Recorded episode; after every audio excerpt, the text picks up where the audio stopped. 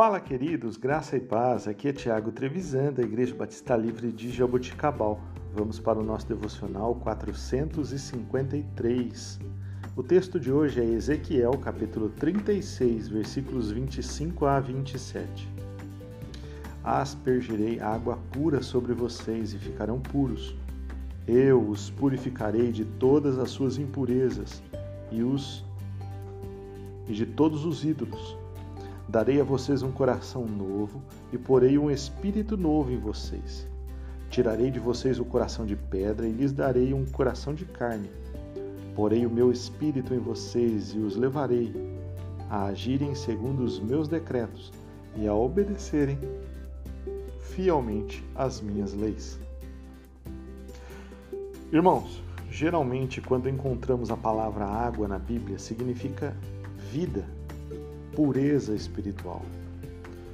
O profeta Ezequias, após profetizar a destruição de Jerusalém, a partir do capítulo 33 começa a profetizar a restauração da nação de Israel. Como servos do Deus Altíssimo, precisamos ter a consciência de que o pecado nos afasta de Deus e muitas vezes ficamos abatidos por causa dele. Porém, devemos sempre trazer à memória que somos lavados e remidos pelo sangue de Jesus, que através da obra de Jesus na cruz temos um novo coração e um novo espírito renovado e passamos a ser novas criaturas.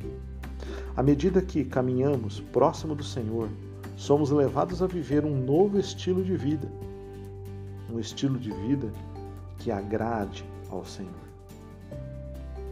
Que dia a dia vivamos de forma a louvar, glorificar e honrar o Senhor Todo-Poderoso, nosso Deus, Deus da nossa salvação. Deus abençoe o seu dia. Tenha um excelente domingo, em nome de Jesus.